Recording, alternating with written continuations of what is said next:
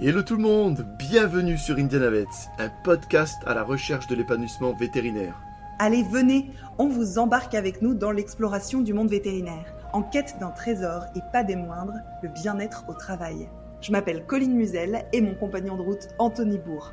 Nous sommes Veto, aujourd'hui reconvertis dans le coaching et la formation et avec ce podcast, nous avons deux intentions. La première, c'est de créer un espace où des professionnels du monde vétérinaire viennent exprimer leur réalité du métier. Nous sommes convaincus que cela apportera apaisement et réconfort aux personnes qui se reconnaîtront et d'autre part une prise de conscience de la diversité des vécus. La deuxième intention est de vous donner des pistes de réflexion, des idées qui pourraient améliorer votre bien-être au travail.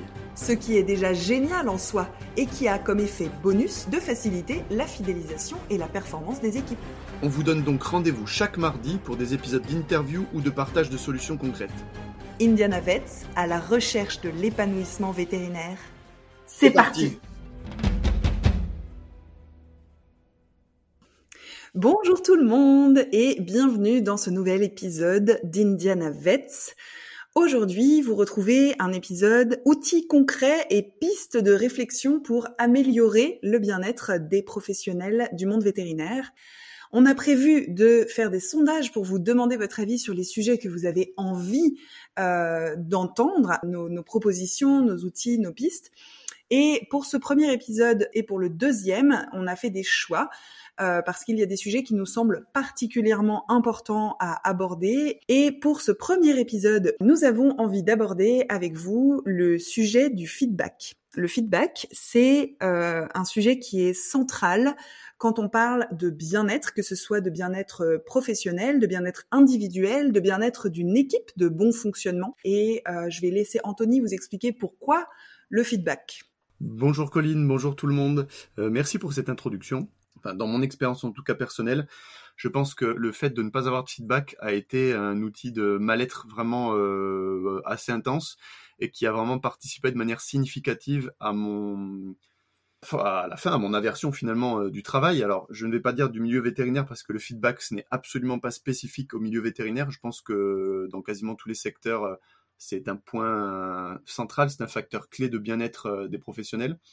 En tout cas, nous, dans notre expérience, on sait que les vétérinaires ne font pas exception. Il y a aussi une carence au niveau du feedback on m'a plus souvent fait de réflexion sur ce qui n'allait pas que ce qui allait bien. J'ai même envie de dire c'est du 98% et 2%.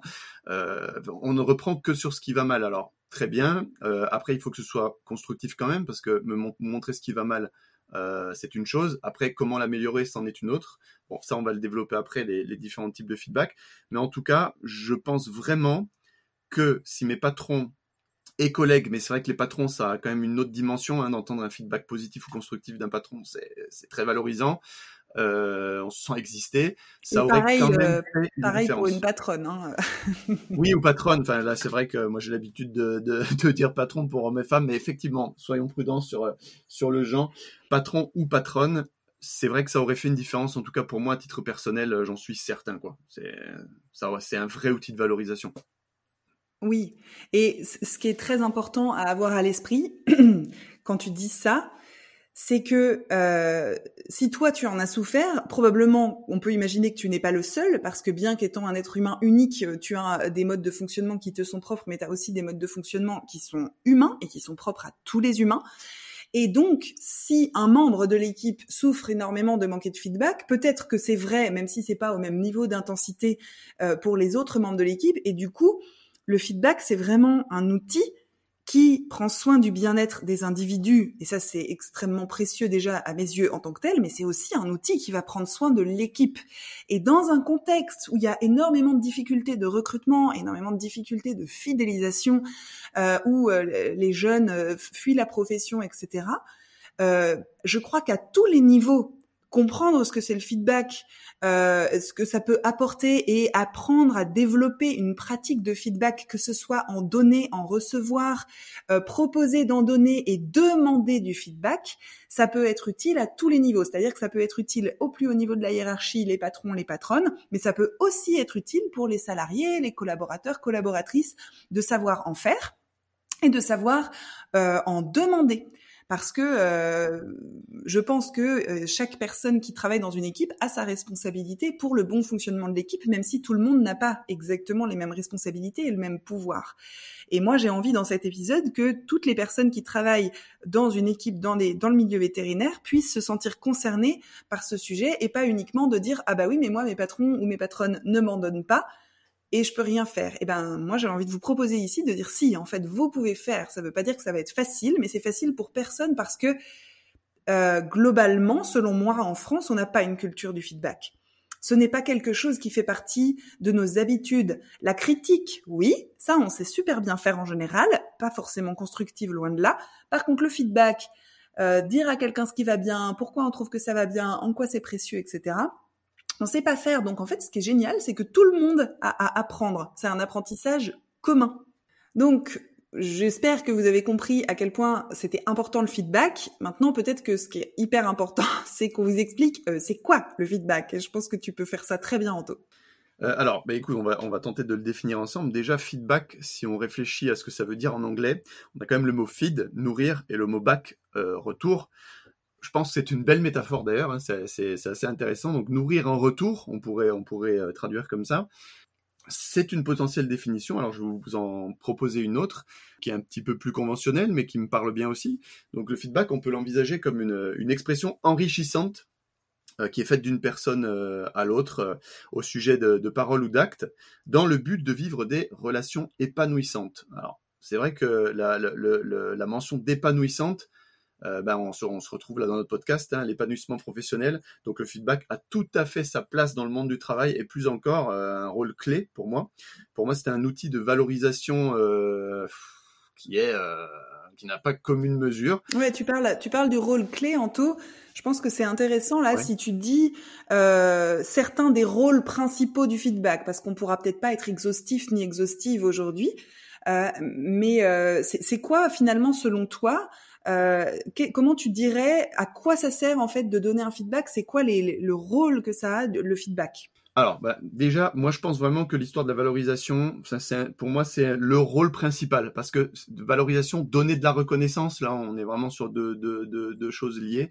Donner la, sensation quand même à la personne en face d'exister, hein, parce que quand on lui témoigne un retour comme ça, bah, la personne elle se dit ah j'existe, je suis là, je, je, je fais des choses, j'ai des compétences. Donc ça, c'est le premier, le premier. Euh, la première euh, fonctionnalité, on va dire. Ensuite, il y a aussi l'apprentissage des erreurs. en apprenant l'un de l'autre, parce que finalement, lorsqu'on délivre un feedback, il y a un échange qui va se créer entre les personnes. Euh, ça crée du lien, hein, forcément. Ben, on va on va échanger, donc euh, des, liens vont se créer parce qu'on va aussi potentiellement parler de choses assez intimes derrière euh, une erreur ou derrière quelque chose qu'on aurait pu mieux faire. Peut-être qu'il y a des choses qui nous qui nous qui nous freinent, peut-être des obstacles. Donc vraiment, il y a, il y a une création de liens là-dedans pour moi qui est assez forte. On peut aussi voir le feedback comme un levier de motivation parce que clairement, euh, en, en, échangeant sur euh, sur des paroles, des actes, en, en, revenant dessus, ben on va montrer à la personne que euh, ben on, on, éprouve une motivation à ce que la personne en face s'améliore. Et celle qui reçoit le feedback va se dire ah ouais je peux améliorer la chose, euh, ok j'aurais pu mieux faire, c'est vrai j'en avais la sensation, l'impression, mais là le fait qu'ils le disent et en plus il me dit comment faire, waouh alors j'ai hâte de me retrouver face à cette situation qui m'a posé problème pour essayer de mieux faire. Clairement, que du bonus. Et enfin, il y a euh, dans ce podcast, on parle beaucoup d'échanges de, réalité, des vécus. Et là, clairement, euh, clairement, c'est le cas parce qu'on n'a pas forcément partagé euh, le, le, le, le, même avis, le même point de vue sur telle ou telle situation. Et ça permet aussi de mieux se connaître. Au final, tout, dans tout ce que je viens de dire, tout est lié. Et je pense que cette petite liste, elle montre à quel point le feedback est puissant. en tout cas, qu'est-ce que tu en penses, toi, Colline Ouais, carrément. Et puis à quel point, pour moi, c'est important euh, petit à petit que le feedback euh, prenne sa place dans la culture des entreprises en fait. Aujourd'hui, ça n'en fait pas partie. Euh, dans, dans, la culture de l'entreprise, le feedback n'existe pas dans la majorité euh, des cliniques que j'ai pu faire et j'en ai fait plusieurs dizaines entre la France et l'Angleterre. Euh, et je, je, pense que vraiment, quand on voit la puissance que c'est et les études qui sont faites et qui montrent comment un feedback euh, au quotidien, euh, tous les jours de travailler, peut améliorer la performance des équipes, la performance des personnes dans, dans le travail, C'est hyper euh, important euh, et une équipe qui est performante, selon moi, c'est du coup euh, tout bénéf pour l'entreprise, etc. Et c'est génial. C'est le but d'une entreprise, c'est qu'elle soit florissante. Mais une équipe qui est performante, c'est aussi des personnes dans l'équipe qui se sentent bien. C'est c'est win-win en fait. Tout le monde, c'est gagnant-gagnant. Si je fais pas des, des, des anglicismes, euh, tout le monde est gagnant en fait. C'est génial. Une entreprise qui va bien, vraiment bien, avec des équipes qui tournent vraiment bien. Euh, c'est des, des, personnes, des individus qui se sentent bien et c'est des équipes euh, qui, qui, qui, se sentent bien et c'est une entreprise qui est florissante. Donc il y a vraiment, c'est pour ça que je disais, ça s'adresse à tout le monde, à tous les niveaux dans, dans l'entreprise parce que euh, tout le monde est concerné en fait. Donc je voudrais juste reprendre pour euh, mettre de la clarté sur notre propos.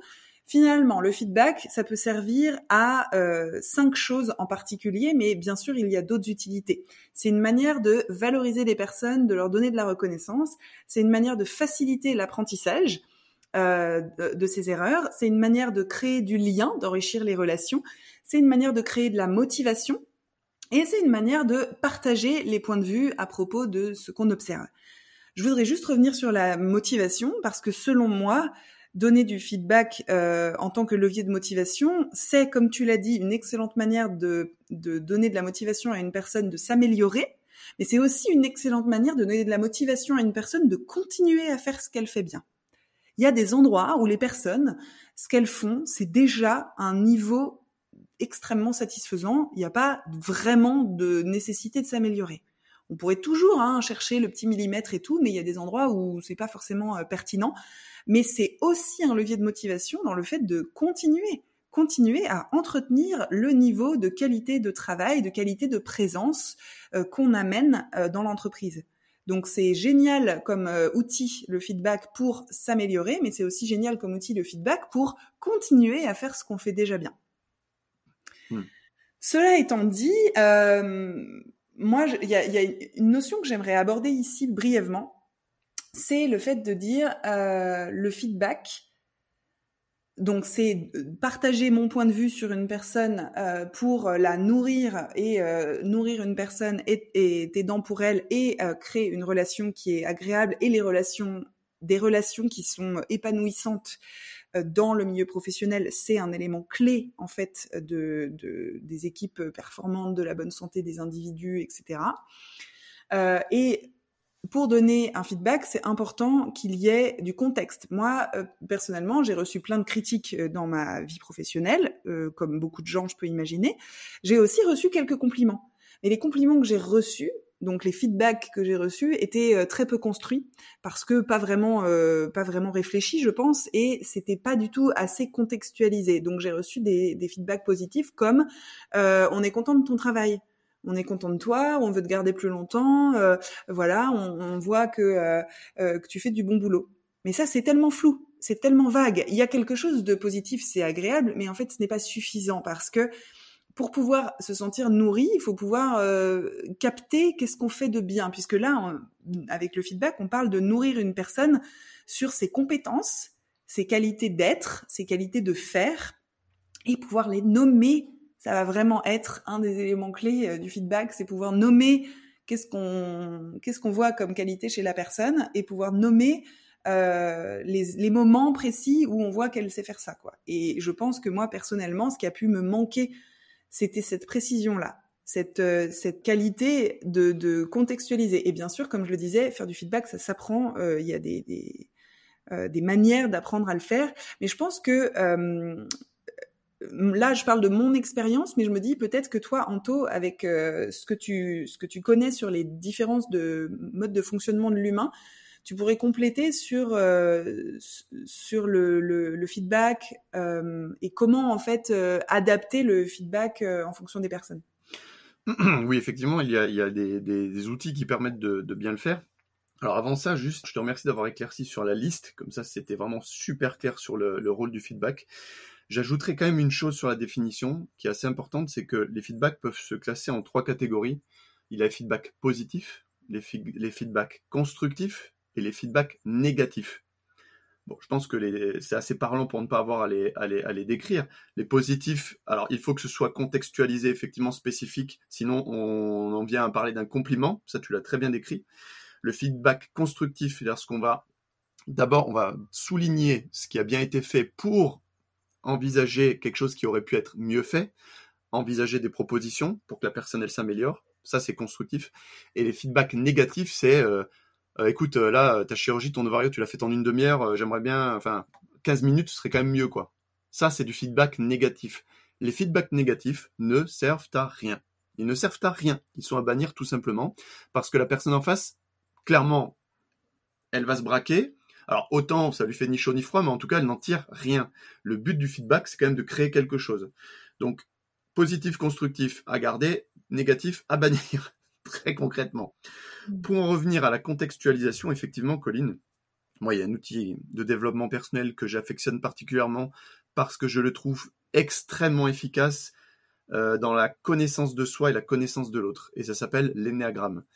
C'est un outil euh, que je trouve très complet, qui permet euh, de l'adapter, enfin d'adapter notre communication, d'adapter notre management, vraiment de mieux connaître son fonctionnement et le fonctionnement de l'autre. Et quand on connaît mieux le fonctionnement de l'autre, en l'occurrence, on va être capable d'adapter le feedback, c'est-à-dire, je vais te faire un retour sur ta chirurgie. À quelqu'un qui est quelqu'un qui est qui est perfectionniste, je ne vais pas euh, le formuler de la même manière que je vais le formuler auprès de quelqu'un qui euh, est euh, de profil analyste, comme on dit. Euh, je vais pas rentrer dans les détails là, c'est pas l'objet, mais en tout cas, on ne va pas utiliser le même champ lexical. C'est-à-dire que les mots ont vraiment leur importance et la manière avec laquelle on va amener ce, ce, ce, ce, retour, ce feedback, il ne va pas être forcément pris de la même manière entre suivant les personnes et suivant le canal qu'on utilise et les mots qui sont utilisés. Ça, c'est vraiment important de le dire, parce que souvent les gens sont assez frustrés de l'utilisation du feedback. Ils se disent ah j'ai dit quelque chose, la personne semble l'avoir mal pris, parce que oui, un feedback positif peut être mal pris. Ça, c'est très compliqué de se l'imaginer, mais vraiment délivrer un feedback, c'est quelque chose qui s'apprend. Tu as dit quelque chose d'extrêmement pertinent tout à l'heure. Tu as dit ce n'est pas dans notre culture. Oui, et ça, c'est quelque chose d'empêchant pour les gens. Ce n'est pas dans notre culture, donc on ne le fait pas. Non, ce n'est pas si simple. Ça s'apprend. Et justement, euh, en l'occurrence, nous sommes capables euh, de transmettre justement euh, un certain nombre d'informations concernant le feedback hein, au cours des formations, parce que c'est quelque chose qui s'apprend véritablement. Oui, complètement. Et c'est super intéressant de se dire qu'il y a probablement déjà plein de moments dans nos vies, même quand on n'a pas appris, où en fait on a su faire ça très bien spontanément. Il y a des moments probablement où on a pu exprimer quelque chose à quelqu'un d'une manière qui a fait que cette personne, elle s'est sentie touchée, elle a vu ce qu'elle apportait de beau, euh, elle a vu euh, en quoi elle était compétente, elle a pu reconnaître du coup euh, sa qualité, etc. Et le savoir le faire par moment comme ça, sans vraiment y réfléchir et tout, je suis certaine que ça existe dans la majorité des êtres humains. Maintenant, savoir le faire en conscience et décider et euh, comprendre, choisir le moment, vérifier sa disponibilité, la disponibilité de la personne pour augmenter les chances que ce soit reçu, ça, ça c'est vraiment un apprentissage mmh. euh, tout particulier. De la même manière que tout le monde sait courir, enfin les personnes qui sont douées de marche savent courir, mais par contre c'est pas la même chose de savoir courir pour pouvoir attraper son bus et de savoir courir comme Usain Bolt ou comme les meilleurs marathoniens et marathoniennes. Il y a vraiment une pratique, une finesse, et donc en fait euh, tout le monde peut déjà le faire et apprendre à le faire d'une manière qui soit vraiment performante, qui soit vraiment puissante et impactante. Ça, ça s'apprend. Mmh. Eh oui. Il y a une chose sur laquelle euh, je voulais euh, revenir. Euh, c'est, tu as dit, un feedback, ça peut être mal reçu, même un feedback positif. Et ça, c'est mmh quelque chose qui, je trouve, est extrêmement intéressant à observer chez soi-même. C'est de se poser la question, comment est-ce que je reçois les feedbacks qu'on me fait? Que ce soit du positif, du constructif ou du négatif quelle est ma posture, quel est mon réflexe, quelle est ma mon attitude, mon état d'esprit face à ça. Parce que moi, quelque chose que je rencontre très fréquemment et que j'ai moi-même vécu et que je continue de vivre à de, nombreuses reprises, c'est l'envahissement par l'imposture au moment où on me fait un feedback. C'est-à-dire, oh là là, non, non, non, ça, c'est pas possible, tout ce qu'on me dit de beau, ça peut pas être moi, etc. Et là, la personne qui donne le feedback même si elle entend ça, même si elle en est consciente, etc., quelque part, elle n'a pas de contrôle sur comment la personne va le prendre. Donc, savoir donner du feedback, etc., c'est génial. Se poser la question de comment moi je le reçois, quelle place je donne dans ma vie à recevoir du feedback Qu'est-ce que je fais pour apprendre à le recevoir et à me nourrir Je trouve que c'est extrêmement important. Hmm. Donc je viens de vous inviter à vous poser la question de comment je reçois le feedback. Et une autre, euh, un autre aspect que je trouve très intéressant si vous restez juste entre vous et vous, c'est qu'est-ce que je me fais comme feedback? Parce que le fait de ne pas recevoir les compliments des autres, c'est quelque chose que j'observe très fréquemment et que moi-même je continue de faire parfois. C'est une chose, mais la façon dont je me parle à propos de ce que je fais, le propre regard que je porte sur mes actions, mes qualités d'être, etc., joue un rôle crucial dans mon bien-être. Si je, ma propre voix est une voix de critique permanente, de dénigrement, de dévalorisation, euh, clairement, c'est beaucoup plus difficile derrière de me sentir bien, de me sentir à ma place dans une équipe, de me sentir compétente ou compétent, etc. Et donc, moi, c'est quelque chose, c'est une compétence que j'ai vraiment développée très finement et euh, créé un automatisme au cours de mon école de coaching mmh. et qui aujourd'hui me permet de complètement transformer euh, la façon dont je vis mon métier parce que mon métier que j'adore comporte plein de moments de, de difficiles et le fait d'avoir le réflexe à la fin d'une séance de coaching, si j'ai l'impression d'avoir galéré, que je suis pas bien, ou après une formation ou quoi, de me dire, attends Colline, regarde d'abord, qu'est-ce que tu as bien fait?